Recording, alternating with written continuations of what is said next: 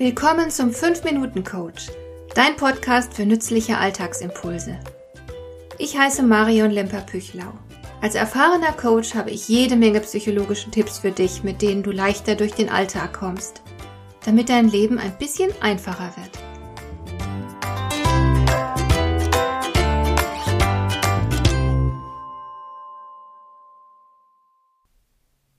Irgendein kluger Mann, ich glaube, ich würde es nicht beschwören, ich glaube, es war Nietzsche, hat gemeint, ist das Leben nicht viel zu kurz, um sich selbst zu beschränken?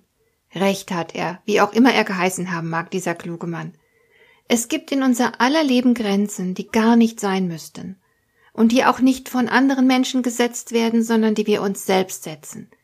Die meisten von uns neigen ein wenig dazu, sich selbst ein Gefängnis zu bauen, in das sie sich dann freiwillig begeben. Sie tun das auf unterschiedliche Weise und ich möchte heute über eines dieser selbstgebauten Gefängnisse sprechen. Es geht mir heute um die Dichotomie des Denkens. Sehr wahrscheinlich neigst du, wie fast alle von uns, zu einer Zweiteilung der Alternativen.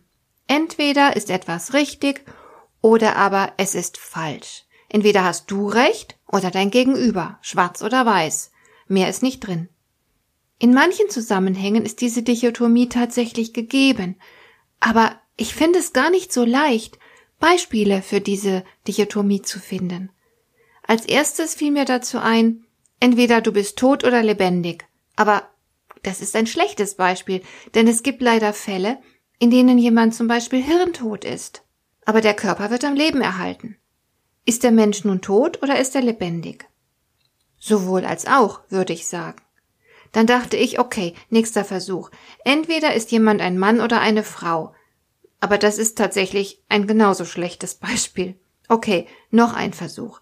Entweder bin ich betrunken oder nüchtern. Ha, das geht. Hier haben wir wenigstens ein Beispiel für eine echte Dichotomie. Denn wenn ich nüchtern bin, bin ich definitiv nicht betrunken, und wenn ich betrunken bin, kann ich nicht gleichzeitig nüchtern sein. Ein echter Fall von entweder oder, wenn man mal davon absieht, dass ich in meinem ganzen Leben noch nie betrunken war. Was hat das jetzt mit dir zu tun? Ich will dir in diesem Podcast ja Tipps für den Alltag geben. Also, was ich damit zeigen will, ist Folgendes. In Dichotomien zu denken, das heißt, in allen Dingen eine Zweiteilung vorzunehmen und alle anderen Möglichkeiten auszuschließen. Und das ist nicht besonders clever. Wenn du nur zwei Möglichkeiten zulassen willst, dann werden dir viele Chancen entgehen. Deshalb rate ich dir dringend zu einem sowohl als auch Denken. Und ich habe da auch gleich ein aktuelles Beispiel, an dem ich dir deutlich machen kann, was ich meine. Ich habe vor kurzem auf meiner Facebook-Fanpage Werbung geschaltet. Ich bin Expertin für Arbeitsfreude und biete Coaching-Pakete an für diejenigen Menschen, die sich an ihrem Arbeitsplatz nicht wohlfühlen. Nach dem Start einer solchen Werbekampagne passiert immer wieder dasselbe. Ich werde massiv angegriffen von Menschen, die meinen, ich sei weltfremd und Freude könnte man bei der Arbeit keinesfalls haben, weil das ganze System krank ist. Menschen beklagen sich völlig zu Recht über schlechte Löhne, zu geringe Rentenansprüche, über soziale Ungerechtigkeit, Ausbeutung und so weiter. Ärger und Frust sind berechtigt. Wenn wir jetzt in Dichotomien denken würden, dann hieße das, ich kann bei der Arbeit keine Freude empfinden, weil es so viele Gründe gibt, wütend und frustriert zu sein. Das ist aber nun ganz schlecht, so zu denken, denn dann verpasst man ja all die vielen Gelegenheiten, sich bei der Arbeit zu freuen. Dann könnte man nicht mit den Kollegen mal Blödsinn machen, weil man ja so viel Grund zum Ärgern hat. Idiotisch, oder? Es ist tatsächlich eine Sache von sowohl als auch. Du kannst glückliche Momente bei der Arbeit erleben, obwohl du mit vielen Dingen rund um die Arbeit nicht einverstanden bist. Oder noch ein anderes Beispiel aus meinem Alltag als Mutter.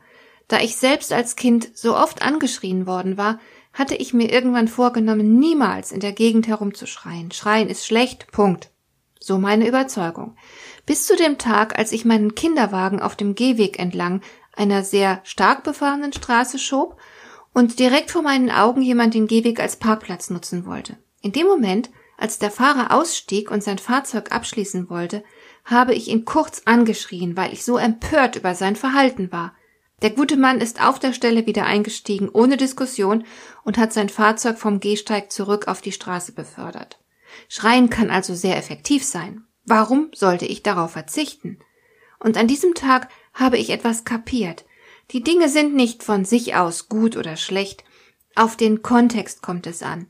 Deshalb schränke dich nicht unnötig ein, indem du bestimmte Denkweisen, Verhaltensweisen oder Dinge voreilig für dich ausschließt. Hat dir der heutige Impuls gefallen?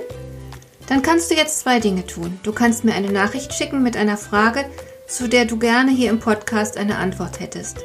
Du erreichst mich unter info at lemper-püchlau.de und du kannst eine Bewertung bei iTunes abgeben, damit diese Sendung für andere Interessierte sichtbarer wird. Schön, dass du mir zugehört hast.